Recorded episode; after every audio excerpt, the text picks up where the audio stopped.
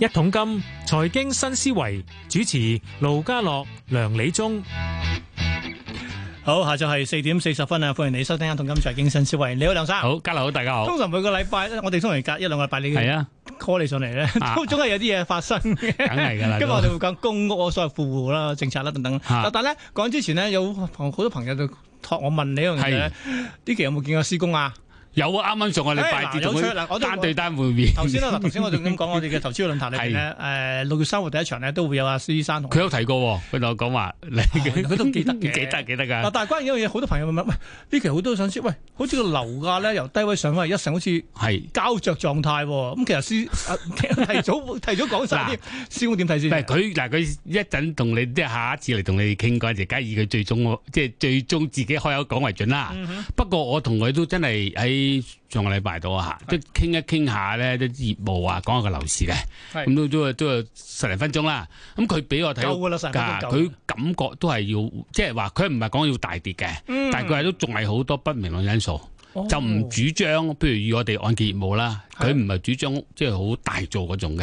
即係如果你話樓即係嗱樓市暢旺，即係樓一路慢慢升嘅，或者升緊趨勢，我哋做完按揭就穩陣㗎嘛，嗯咁佢、提醒我我哋嘅業務咧就話都要穩陣啲。哦穩陣最重要，啊穩陣啲係係即係話咧比較像誒不明朗因素係多㗎。嗱，呢 個我親耳聽佢講嘅，咁你而家復 轉述 翻，主持翻嘅。咁當然啦，因為其實我主要都係就我自己嗰個業務同佢都係攞啲意見。係咁佢就佢又唔係要有一個好大危機係大跌到佢冇睇呢樣嗯嘢，但係佢就覺得都好多不明朗因素。好係啦兩個禮拜之後我再問佢再。問啊嘅啦，因為其實我都覺得係，因為呢期咧好多朋友都話，喂，好似膠着狀態啊，股市係咁，樓市係咁係喎，啊即係升完之後就停咗喺度咯，已經係啊咯嗯。嗯咁嗯，跟住點咧？跟住我我就數我拆解咗，我我就話好多好多因素睇啊噶嘛。舉個例啦，嗱，如果美國又要債務上限啦，啱啊傾傾翻又好似未得，又跟住又棘棘住我債咗務啦上限呢個啲人話係 yes or 問題啫，遲早解決到嘅，係佢唔會即係應該唔好大問題。反而咧嗯誒。留一留意就其他師生其他媒體都睇咧，就係、我都同意係啊就係美國大選啦。喂佢始終佢會大下選，年下哎年十一月嘅嘢嚟嘅咁喎，咁喂，快咁你之前要做定個勢噶嘛？尤其你執政嗰啲人，咁會做一啊個美好環境噶嘛？係息率梗係唔會俾佢加咁啊多哎噶啦嘛講。起息率咧，嗱原先以為咧五月即係開完即係開完會之後，啊鮑威爾都話睇睇停一停啊睇睇啦。而家但係佢啲佢啲佢啲幕僚嗰就話唔好以為會減啊，未必㗎。另外咧，就香港息率又同誒、呃都唔係跟足美國咧，到睇香港自己依排嘅資金係個個出入嘅情況啦，反而都留意埋咧誒內地嘅經濟嘅。哦，咁如唔果怪係之睇啊香港係喎，內地經濟好似啲 PMI 又又差翻啲喎。係啦，冇錯啊。所以有時睇嗰陣時唔係，即係而家你睇經濟陣營啊、政治陣營都係一啲大形勢噶嘛。咁你真係要了解整個世界嗰個經濟，包括香港咧，你唔能夠淨係睇單邊嘅，一定要全面去睇啊。嗯咁唔怪之，佢話睇定啲，睇定係啲啦，睇定啲好問啲。佢問 佢啊。好，兩個禮拜之後想問。好，今日啊其實今日揾阿梁理中上嚟咧，係就係講下咧，你而家講就係公屋富政策。係係，嗱呢個問題咧，好有趣。嗱，首先我真係強強調，我係有有有條件講，因為我係受惠者。你曾經都住 啊，過。我媽媽一路都住，係而我自家都係我自己住過，係啦。喂咁嗯咧，其實誒今嗱今次嗱而家好似話即係遲啲會有所謂嘅諮詢啦，等等嘅嘢啦。但係留意多樣嘢，都有好多好針對性嘅所謂富戶喎。嗱，其實我覺得今次呢個咧個命題咧，政府就唔係好值得，即係唔係好懂對把握翻。嗯，嗱，其實而家特區政府咧，我覺得佢都肯做好多嘢嘅，譬如你見到局長啊，有時就特首啦，都願意為某啲嘢咧細節嘅嘢去發聲嘅。係但係咧，我要留意到佢哋嘅今次咧重點咧係講咗要富戶加難，咁特別咧就好加難係啊，好係好情緒上咧，就俾一個近期嘅個案啦，即係即係話有一個好有錢我嘅我哦知你人啦。講乜嘢？嗱，其實咧你咁嚟，因為牽涉到咁就叫誒去檢討咧，帶錯咗方向啊！點解咧？因為咧咁其實講真有你呢要個真係成為一個時知鐘話題係啊，喎嗱，佢係帶完成成種話題，但係呢個應該係要策略。全方位檢討嗱，大家都知道咧，點解我我哋有條件講咧？其實我同你細個嗰陣時讀書都有嘅 EPA 啊，係我哋最早嘅工係叫 Mark One 噶嘛，石硤尾大火之後木屋佢燒咗。係啊係啊。最早佢叫 Mark One 嘅，我諗我都年紀細嘅唔知叫 Mark One，Mark One 去到 Mark Six 嘅一路好 噶，係啊你以，為你講緊 Iron Man 嗰啲唔係啊，係 Mark One 嚟噶繼續，Mark One 嗰陣時最早期乜嗰乜係第啲一代啊嘛，第一代係啊，咁嗰陣時係啲冇廁所噶，咁啲人係公眾地方一齊喺喺嗰個冷巷嗰度咧，你望我我望你哋誒燒即係我明煲飯我噶明，一路慢慢改進嗱。搞清楚最早年代咧係救咗災之後咧，其實香港嗰陣時係以咩製造業起家噶嘛，嗯我哋自嗰陣時係叫做咩？叫做係嗰個公屋咧，本身就係生產工業生產場場地。有啲人教化貨期存嘅，我屋企都試哦係係我過鐵都我鏈。都聽過，係啊係根啊，本就就樓就順理成章就嗱，你而家內地譬如嗰早幾幾年深圳嗰啲都係話啲人要住埋一齊啊，鎖住道門啊嘛，嗯，嗯佢嗰啲宿舍啊嘛。係啊而家嗰陣時好多香港人都係要做呢啲膠花成咧，咁唔係能夠咁低成唔係本嗯應，該咁講，即係其實佢啊，佢有工廠生產啦，但係發現做唔切啊嘛，係咪啦外判出即去係佢其實梗係直接地咧係幫助到幫助到香港係啊製造嗰個生產動力。係咁呢個咧其實根本上係好啦，家庭式啦。嗯咁到到後期咧就家庭式都少咗啦，但係你發覺到啊，都係好多人透過一個穩定嘅公屋就住喺度，舒因為服服繼嗰續。個居住成本係即啦係，控制住到啊嘛，係啊所以變咗就話，其實基本上點解香港有價廉物美嘅貨品咧？嗯嗰陣時係呢個策略嚟㗎，整個政府又穩定啲。好啦，去到後期咧，去到香港多啲廠要翻度做嘢咧，其實少咗啲人喺香港即係有一啲個工廠㗎啦。嗯睇嗰時咩時候興嘅服務行業興起啦嘛呢。個八十年代啊，係咯係啊，係啊嗰陣時服務可以大家睇咩？成日做嗰個咩家變啊、強人啲嘢，就 喺公屋嗰度開個電視我我機都。係七十年代 嘅，唔 係，即係嗰個年代咧都係，我明我咁明個年代成班人，但因為嗰個年代咧，大部分啲人咧住公屋嗰啲都係基層一啲，係。咁你基本上咧就即係解決佢居住嘅需要，等大家有安定嘅咁你環唔好境。忘記喎，嗯即係由五十年代之後，嗯好多人即係由內地遷晒咗係啦嗯嚟香港。我我需求量都住嗱，嗰度係啦，嗰度都係先人，佢嚟到香港都係做一個勞誒一個勞動勞工嘅能力嘅。係啊係啊即係話咧，公屋咧穩定香港嘅勞勞動市場係合理嘅。去到後期咧，就已經有一部分勞動市場翻咗內地啦。咁、香港亦都發展咗條咩咩咩市場咧，就係嗰、個叫叫做服務市場。嗱，嗱，佢就開始有啲人咧，佢都做服務行業，佢哋唔使住公屋㗎。嗯譬如你好簡單講，佢啲譬如你都買啲好貴、好貴價金屬嗰啲人，如嗯果佢成績好嗰啲，佢唔會住公屋㗎，因為佢本身個條件好㗎啦嘛。嗯咁香港你發覺誒整個環境就同原先最原始嗰陣時 Mark One、Mark Two 個年代咧，啲公屋咧穩定到個最低收入誒啊，，但係嗱嗰就唔呢同咗啦嗱。呢個就係當年個原意啊。嗯係但啦係咧呢即係講當講今時今日咧係啦，即係公屋既然佢個需求嗱有佢個先講今而家一個悲劇啦，咪悲劇，咪悲觀嘅觀察。嗯有啲大學生話：，哎誒唔好做嘢啦，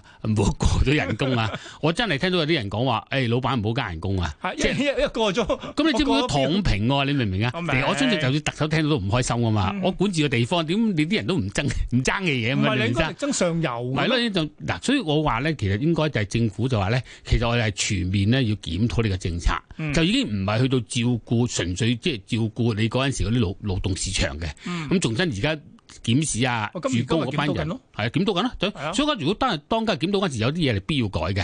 第一好簡單講佢啫嘛，你以前申報啊嘛， 哦十年一次喂十年一次啊嘛，你有喂有冇持有物業啊嘛？係啦。咁佢我第唔係，其實咁我十年有物業㗎， 咁你梗係唔該你拜拜啦。係係啊啊，，嗱咁嘅，其實講公道說話咧，以前香港政府做嘢咧都講規矩，嗯或者就會講啊太講規矩。係咁但係大講規嗰時咧，官員咧有好有唔好嘅。你跟足規矩咧，就一定唔會有犯做啦，亦都唔會有所謂私相授受啦。但係個唔好處就係有陣時咧，就有啲官員可能咪冇理咯，軍佢都係咁做啦，咁就變咗少咗一種上心。係。好簡單嗰句之外，其實就冇理由一啲好高級嘅官員講到公屋一啲咁單即係咁細緻嘅評嘅評論噶嘛，嗯就係而家班官員上心，但係當你上心嗰陣時咧，就變咗開始有啲規矩就唔知點跟嘅咯喎。嗱，呢個就係而家要成個策略要再定嗰個啦，因為而家就係住公嘅人咧，要留意入邊一啲人，即係譬如你年老嘅係一嗯係啊批，係啊係啊而家仲有一唔少咧可能係病啊，有少少病嗰啲要照顧佢，需要照顧嘅傷殘人士啦。係或者啲喺內地嚟咧，其實嗰班人咧，佢短期內佢真係冇生產能力嗯嘅，因為佢唔熟悉香港。但其實嗰啲人可能幾年之後咧，就應該好簡單，譬如你五年，啲細路仔由中一到中五已經成個家庭唔同晒。因為係啊中五你小一到小小小六都可能係有少唔同啊。即係如果你即係個個年紀一個代，咁變咗你而家嗰個公屋嗰個策略咧，就唔應該同翻以前我哋好早期嗰種公哦，屋即策係略你意思話，其實唔係應該就係針對針針針對富戶呢樣嘢，要係啦對成個成個成個策略你一個就係嘅啊啦大檢有討，隻大檢討，你一定要咁做啊！因為咧，我覺得而家嚟講，公屋要分兩層，第一層咧就係你低下階層，你一定要照顧照顧係佢，因為呢個係特首同埋誒唔好講特首啦，你劏房啊、中聯辦啊、內地官員都講噶啦啊嘛，呢個香港你唔能夠唔唔注重呢個問題㗎，內地啲官員都注重你香港唔理，咁唔得啊嘛！嗱，公屋一樣道理，但係問題係細緻分咗佢先。嗱，如果佢係真係有醫療需要嗰啲係一批啦，嗯但係事實上亦都有啲人咧就唔嗱先講嘅，就算我自己係以前住過公屋居民，都要話翻我哋啲居民唔啱啊！就係點咧？有啲貪念。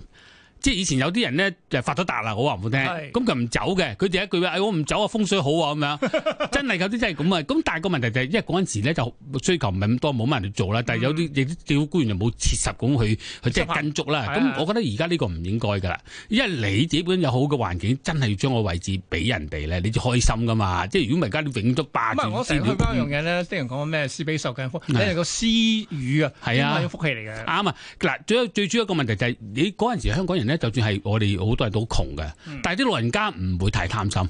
我就係記得我哋我阿媽隔離咗有啲人咧，真係佢哋自己有咗錢，佢另外就係自己交交租金，唔交係貴啲呃嘅政租府金交係租，係或者去申請居屋。係佢哋都唔會話一隻賴啊賴啊咁樣嘅。咁當然啦，當第個年代咧，其實住公屋咧好多時係真係太過擠迫嘅。嗯我記得我阿哥嗰陣時揾到錢，佢自己搬出去，佢都唔理佢搬出去，或者就想俾堆地方你住啊，細佬妹咁樣。佢係啊，張豬台就係咁啊以前冇得用嘅。嗱，你發覺唔係以前唔係應該一張台係好 輪到排係啦用咩？咁你少咗個人就開心啦嘛。係特別啲櫃桶啊，有隻擺嗱，以前咧係誒嗰代嘅人咧係好擠迫，嗯。但係一住到誒住完工之後咧，唔係都咁開心佢佢有種動力咧，就係話佢話咧能夠係啦即係上游到嘅，上咗出嚟我我都盡量褪翻出嚟。褪翻出嚟啦，呢個係一個事實嚟嘅。咁但係嗰陣時啲人咧，基本上大部分咧都係有個心嗰時咧，有一種叫做個個都咁做你唔做，你好似誒你冇人睇到你啫，個天都睇到你啦。哦嗰種人就自律強啦。但係而家啲人咧就唔係啦，攞着數為原唔則，係唔係，但係就關於一樣嘢，嗯就唔可能以前咧上流嘅機會啊，係啦，同埋冇錯，係啦，呢個係得到途徑都多啲嘅冇咁錯如果可能啱困難啲咧，嗱，你都咁講課啊！有一輪咧，你睇到政府啦，我唔好特別講邊嘅年年代政府，嗯我以觀察者，